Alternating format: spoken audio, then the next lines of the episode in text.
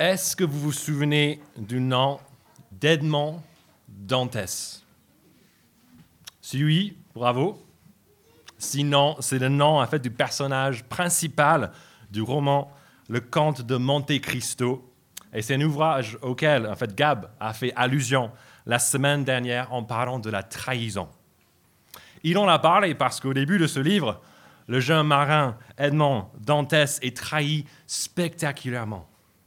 Alors qu'il fête sa promotion et ses fiançailles avec sa bien-aimée Mercedes, il est arrêté suite aux fausses accusations de deux de ses amis jaloux. Il comparaît ensuite devant un procureur qui sait qu'il est innocent, mais qui le jette en prison quand même, et ce à perpétuité pour protéger sa propre famille. C'est vraiment comme pour David, l'homme choisi par Dieu pour être le prochain roi d'Israël. La semaine dernière, au chapitre 23 dans Samuel, on a vu comment David, qui n'a rien fait de mal, a été trahi par les siens. Et la justice de l'État lui a aussi été refusée parce que c'est le roi Saül lui-même qui cherche à le faire mourir. David est maintenant en fuite, depuis longtemps même, mais pas depuis 14 ans, la période qu'Edmond Dantès a passée en prison avant de s'échapper. Après son évasion, Edmond découvre un grand trésor et fait des recherches pour apprendre le sort de ceux qui l'ont offensé. Et qu'est-ce qu'il découvre? Il découvre que ses deux amis sont devenus très riches très honoré, et qu'un d'entre eux a même épousé Mercedes. Dans la même veine, le procureur corrompu a reçu une promotion pour devenir le procureur de Paris. Face à l'injustice de voir les hommes méchants honorés, Edmond ne pense qu'à une chose, la vengeance. Et le reste du livre nous raconte comment Edmond utilise ses richesses pour créer de belles occasions de se venger de tous ses ennemis. Occasion qui saisit avec une satisfaction grandissante, alors que ses prédateurs deviennent ses proies. On découvre la même histoire ici dans 1 Samuel 24, quand David a lui aussi une occasion en or pour se venger de Saül. Mais est-ce qu'il va le saisir? Ce qu'on va découvrir dans les huit premier verset de ce chapitre qui nous montre d'abord l'attente de David face à la tentation d'agir par lui-même. Et c'est dans les versets 1 à 3 même qu'on aperçoit tout de suite que David n'est pas allé chercher, pas allé chercher la vengeance. C'est toujours en fait Saül qui est l'instigateur. Instigateur, pardon. Après avoir combattu les Philistins, l'ennemi de Dieu, dont l'arrivée avait en fait sauvé David à la fin du chapitre 23, Qu'est-ce qui se passe dans ces premiers versets Tout de suite, Saül, il revient à sa mission première, tuer David. Cette fois-ci, il n'est pas accompagné par une grande armée, mais regardez dans ces versets, seulement 3000 hommes d'élite, des Navy d'Israël. Face aux 600 hommes qui sont avec David, ces hommes qui sont dans le besoin, Saül et, son, et, ses Navy ils n'ont rien à redouter. Mais il n'y aura pas une grande bataille dans ce texte. Tout va se jouer aux toilettes. Regardez comment ça se passe au verset 4. Il, Saül, arriva à des parcs à, parc à brebis qui étaient près du chemin. Là se trouvait une grotte où il entra pour satisfaire un besoin naturel. David et ses hommes se trouvaient au fond de la grotte. Si jamais on pense que la Bible, peut-être c'est ennuyante c'est inintéressante. Cette histoire, à mon avis, prouve le contraire. Cachés dans une grotte, leur vie en péril, David et ses hommes voient leur bourreau arriver. J'imagine qu'ils retiennent collectivement le souffle pour voir ce que Saül va faire. Mais finalement, la seule chose que Saül fait dans cette grotte est un caca. Et quand on satisfait un besoin naturel, comme nos Bibles disent de manière plus soutenue, on est assez vulnérable, n'est-ce pas? J'ai entendu une fois que les aventuriers dans l'Arctique sont encouragés à toujours garder une arme avec eux à cause des ours polaires, polaires pardon, qui les voient comme des proies. C'est un des seuls animaux euh, animaux, en fait, qui nous voient comme, euh, comme une proie. Et quand on leur dit toujours, c'est vraiment tout le temps, et surtout quand ils vont aux toilettes. Parce que les ours savent que là, à ce moment-là, ils sont sans défense. Et même si ce n'est pas très fair-play, les ours, ils se fichent, ils vont quand même attaquer à ce moment le plus vulnérable. Et c'est pour ça d'ailleurs que j'aime pas les ours. Si on revient à notre histoire, les hommes de David sont comme ces ours. Ils voient Saül et disent, regardez le verset 5, mais voici le jour où l'Éternel te dit, je livre ton ennemi entre tes mains, traite-le comme tu jugeras bon. Mais David ne saisit pas l'occasion. Il coupe seulement le pan du manteau de Saül. Et il s'explique au verset 7 et 8, regardez, que l'Éternel me garde de commettre une telle action contre mon Seigneur, celui que l'Éternel a désigné par onction. Par ces paroles, David arrêta ces hommes et les empêcha de se jeter sur Saül. Pourquoi ce désaccord entre David et ces hommes? C'est un peu ce qu'on a vu la semaine dernière avec Gabriel, concernant la manière de discerner la volonté de Dieu. Les hommes de David sont comme Saül la semaine dernière. Ils regardent seulement aux circonstances. Ils sont menacés par Saül. Ce Saül, euh, il veut vraiment faire mourir David injustement. Et ce même Saül, en fait, il entre dans la grotte tout seul. Inconscients qu'ils sont là. Et ils se disent, mais, mais David, mais vas-y, que demander de plus? On sait que c'est Dieu qui le livre entre tes mains. Tue-le. Mais David ne pense pas de la même manière il sait que c'est un péché de faire ça. C'est-à-dire que Dieu ne veut pas qu'il touche au roi que Dieu lui-même a choisi. Donc même si les circonstances pour se venger de Saül sont parfaitement alignées, David sait que la volonté de Dieu n'est pas qu'il agisse par lui-même, mais qu'il attende. Ce texte nous encourage, je pense, à réfléchir devant ce qui semble être la providence de Dieu, parce qu'il se peut qu'on soit plutôt devant une tentation d'agir par soi-même. Quand ça ne va plus au boulot, peut-être à cause d'un collègue difficile. Quand le chômage dure beaucoup plus longtemps que nous avons prévu. Quand on voit tous nos amis avancer vers le mariage alors qu'on est seul. Quand il n'y a plus d'aventure dans notre couple. Quand nos enfants sont très compliqués quand on passe par des moments de souffrance physique ou quand on passe peut-être par des moments de dépression à cause d'un péché qui nous tourmente, quelle est notre réponse? Nous savons tous qu'on est encouragé à, prier, à remettre ça entre les mains de Dieu, à obéir à sa parole dans l'attente de, de sa délivrance. Comme David il fait dans cette grotte. Catherine a lu le psaume où il est en train de prier depuis la grotte. Ce qu'on essaie de faire, mais plus le temps passe, plus c'est difficile, n'est-ce pas? Puis, soudain, il y a une occasion qui se présente à nous. Peut-être un moyen très facile de mettre en difficulté notre collègue horrible. Peut-être un travail bien payé, mais qui, qui, nous demande de travailler tous les dimanches.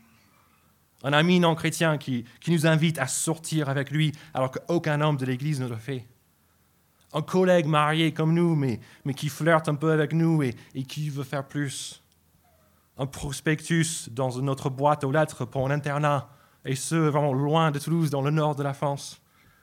Même peut-être un livre soi-disant chrétien qui nous dit qu'on peut résoudre toutes nos souffrances physiques avec plus de foi. Ou qui nous dit que nos péchés, les péchés qui nous découragent tant, ne sont pas finalement si importants. Et que Dieu veut plutôt qu'on soit comblé comme nous semble. Est-ce qu'on va saisir ces occasions-là, qui semblent être une providence, mais qui ne sont que des tentations? Est-ce qu'on va agir par nous-mêmes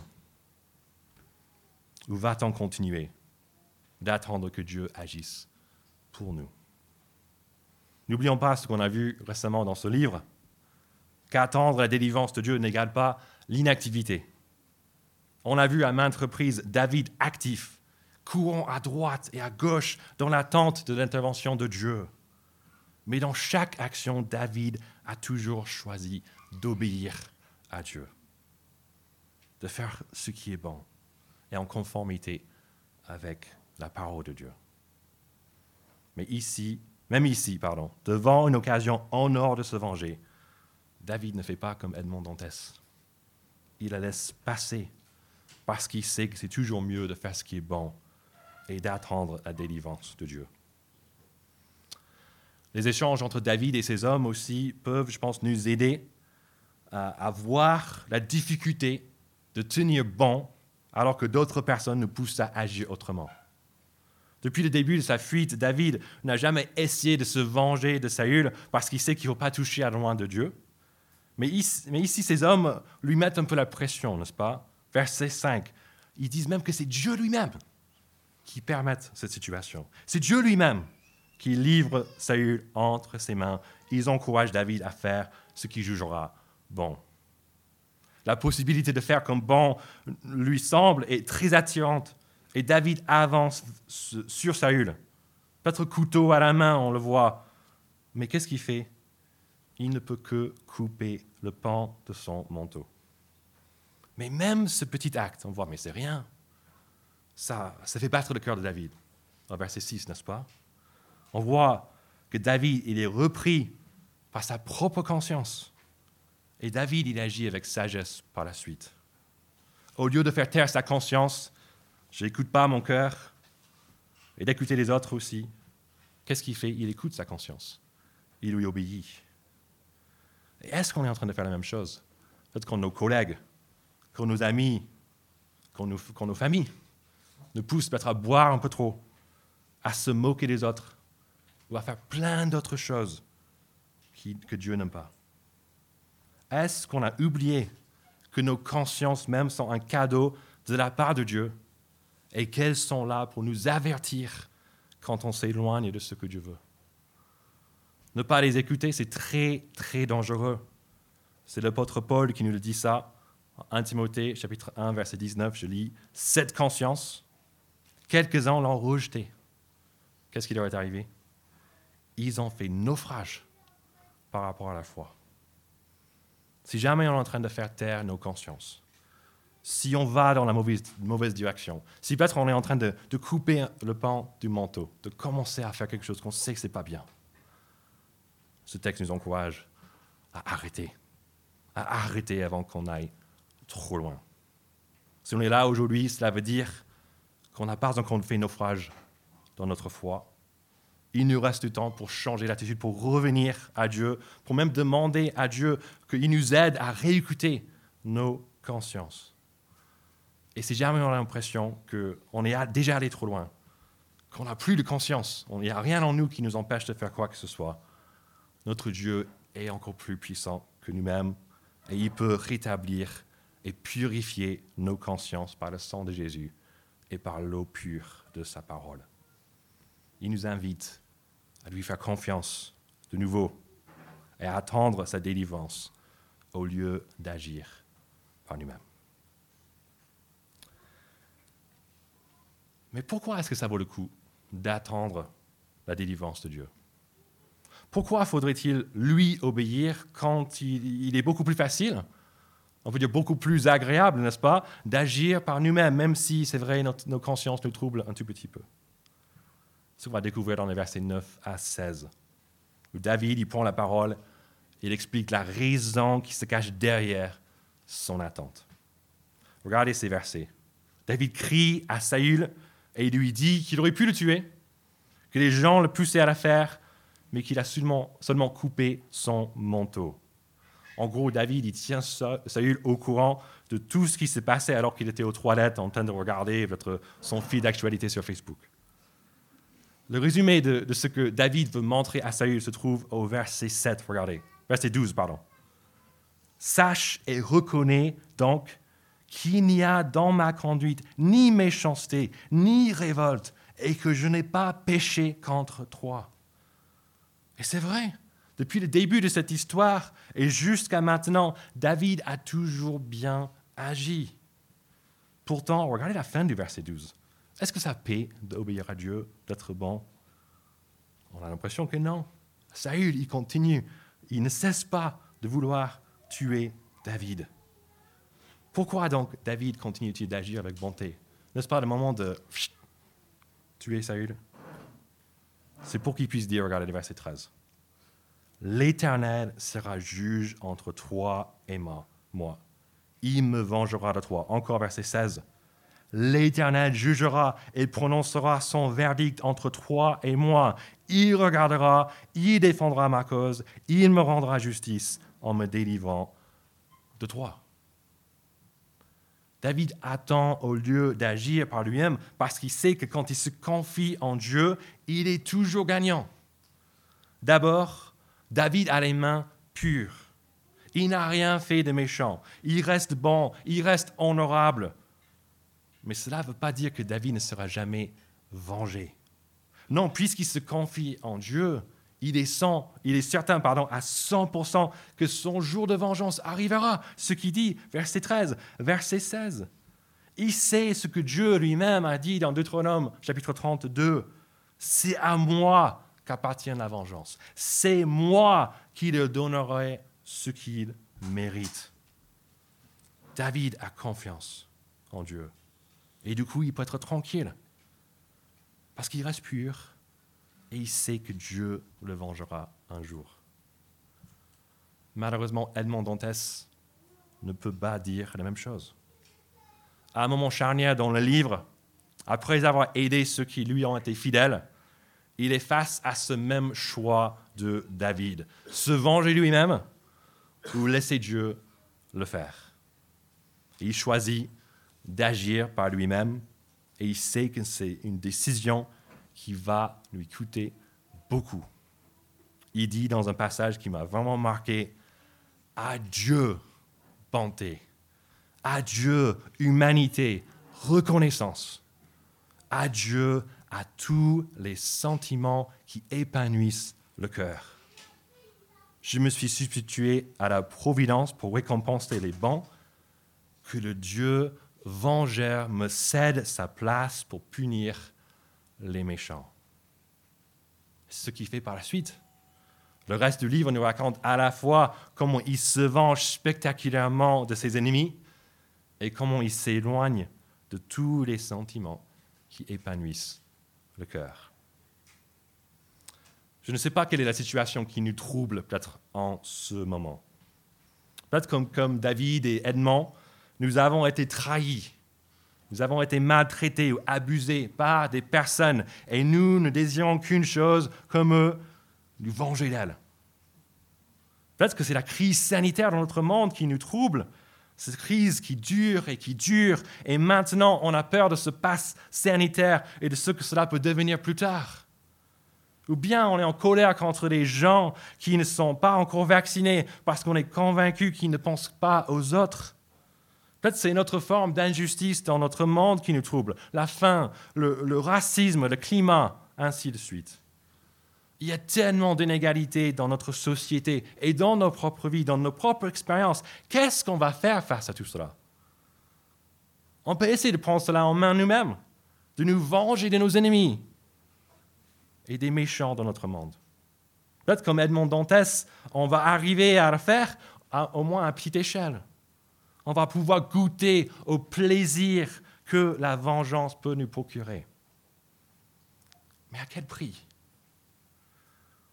Le prix que ce n'est plus la bonté, l'humanité et la reconnaissance qui nous réjouissent, mais le mal, la violence, la vengeance. Et on peut aussi faire le choix, comme David ici, d'attendre de laisser Dieu faire justice. Cela ne veut pas dire qu'on ne peut plus lutter contre les injustices dans notre monde ou chercher même la réconciliation auprès de ceux qui nous ont fait du mal. Je pense qu'on peut le faire, mais on peut le faire encore mieux. On peut changer notre radicalement la manière dont on le fait. On peut parler comme David le fait dans ce passage. C'est assez remarquable, n'est-ce pas? Regardez ce qu'il dit à Saül. Il dit, Mon Seigneur, il s'identifie lui-même comme un chien mort, comme une puce. On peut se défendre comme David aussi, qui n'est pas allé vers Saül pour le détruire. Il a eu l'occasion, mais il n'a pas prise. Mais plutôt pour le raisonner. Nous qui connaissons Dieu pouvons être comme David, tranquilles face à notre monde fou qui nous entoure. Quel soulagement, n'est-ce pas De pouvoir vraiment remettre tout ce qui nous trouble au maître de l'univers. Et quelle grâce de sa part, il nous rendra justice, alors qu'on reste pur comme des colombes et prudent comme des serpents. Comme on vient de le voir, c'est trop bien de pouvoir nous décharger de tous nos soucis sur Dieu car il prend soin de nous.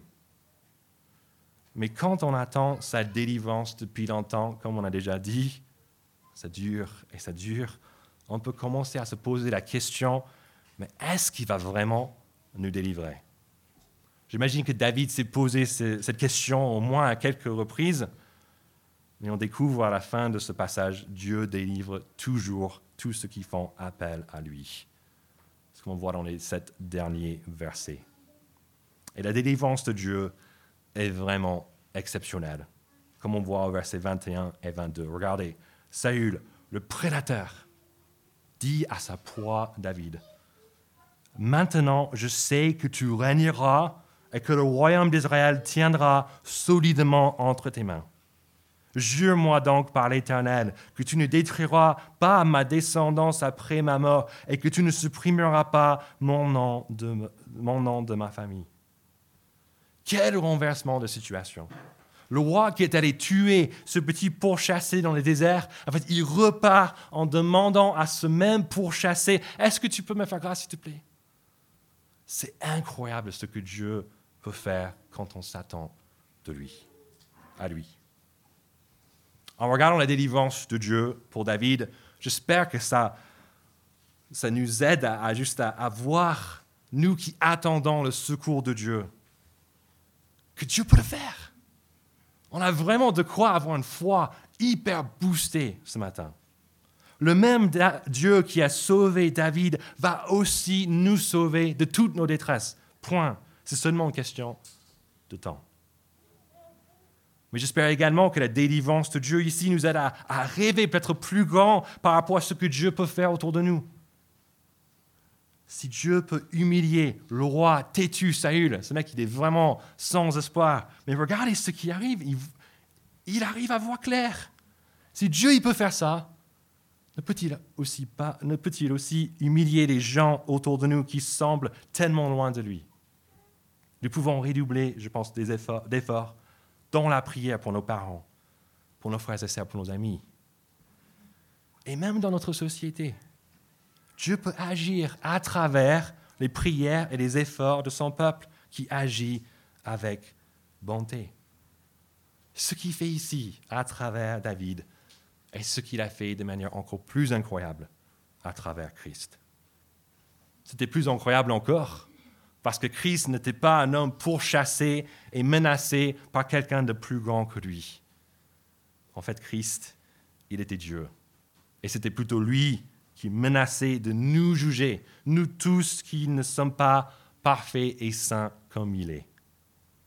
Puisque même si nous aimons, et c'est vrai, nous aimons penser que nous, nous, sommes du côté, qu'on est du côté de la justice,